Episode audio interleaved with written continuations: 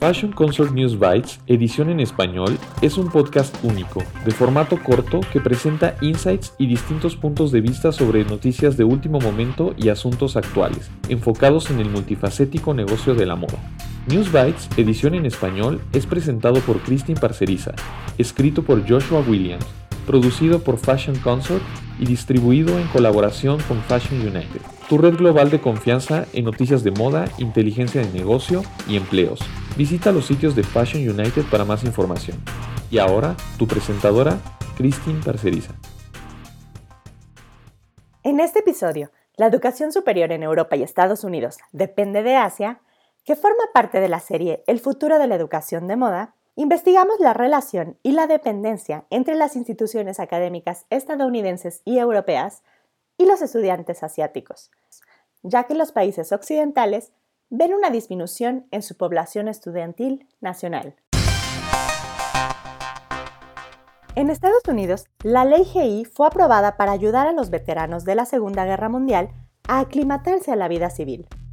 Uno de los componentes más importantes de esta ley era proporcionar a los militares acceso a una educación universitaria asequible. Esto provocó el efecto de que aumentara considerablemente la cantidad de personas con un título universitario de la década de 1950 en adelante, con lo que la educación pasara de ser un privilegio de los ricos a convertirse en una constante para la mayoría de los estadounidenses.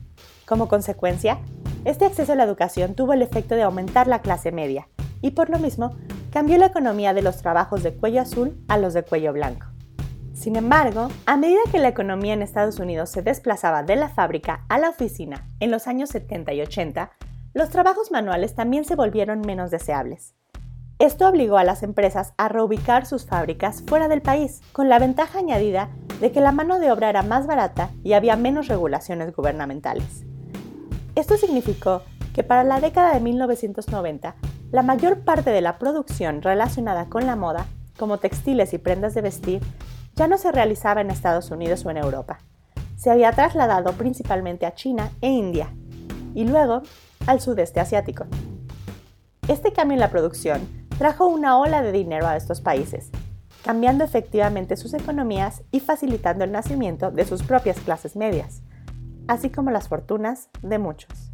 Con el tiempo, los nuevos empresarios de China e India y sus hijos y nietos se convirtieron en el segmento de consumidores de mayor crecimiento en el mundo. No solo compraban más cosas, sino que también aumentaban las personas que iban a la universidad. Para quienes podían pagarlo, asistir a las mejores escuelas de Londres, París y Nueva York, especialmente para estudiar moda, era el objetivo principal. Estas escuelas se consideraban la máxima opción en diseño y educación empresarial y ofrecían nombres de marcas conocidas en los currículums de los estudiantes. Como la mayoría de los estudiantes pagaban las colegiaturas completas, ya que no podían acceder a los planes nacionales de financiamiento o becas, escuelas como el London College of Fashion y el Fashion Institute of Technology tomaron nota y empezaron a promocionarse directamente con estos estudiantes y a ofrecerles admisiones simplificadas.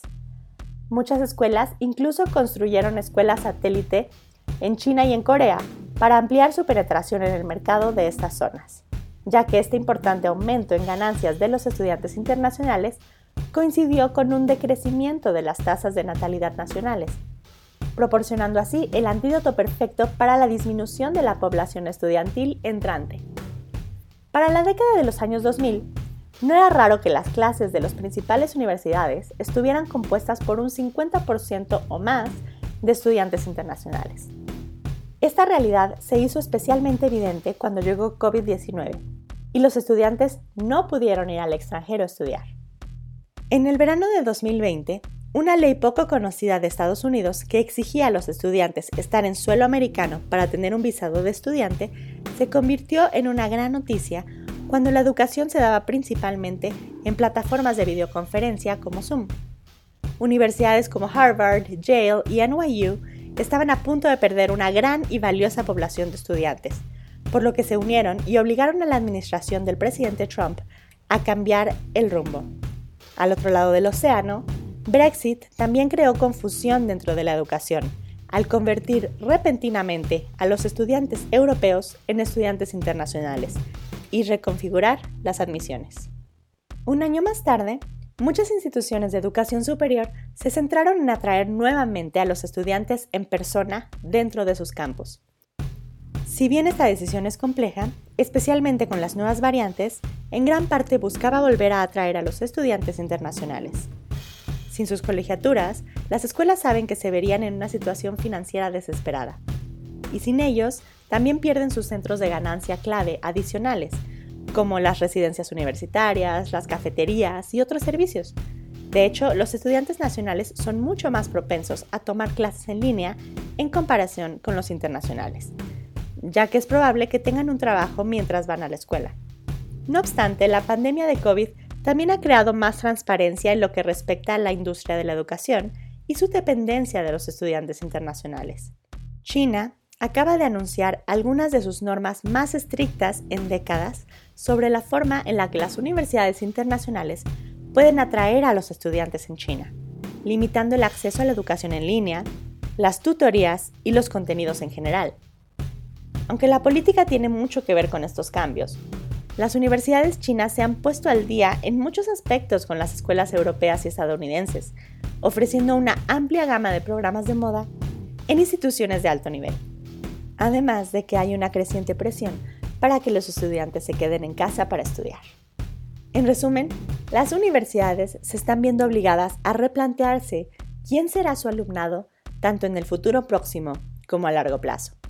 Y es posible que ya no puedan depender de los estudiantes asiáticos para sostener o financiar su crecimiento. Para muchas instituciones, esto puede requerir volver a conectar con los estudiantes y los mercados locales, y quizás incluso reducir el tamaño de sus operaciones en general. En nuestro próximo episodio nos centraremos en la proliferación de programas de posgrado relacionados con la moda. ¿Por qué hay tantos? ¿Y cuáles son las ramificaciones? Gracias por escuchar este episodio de News Bites en colaboración con Fashion United, producido por Fashion Consort y escrito por Joshua Williams. Visita FC News Bytes para más información. Y si quieres compartir una historia o participar en News Bytes, por favor utilice el link de contacto o a través de Instagram en la cuenta arroba Fashion Consort Agency. Muchas gracias a nuestros invitados, a Christine Parceriza por traducir y presentar este episodio y a Spencer Powell por nuestro tema musical.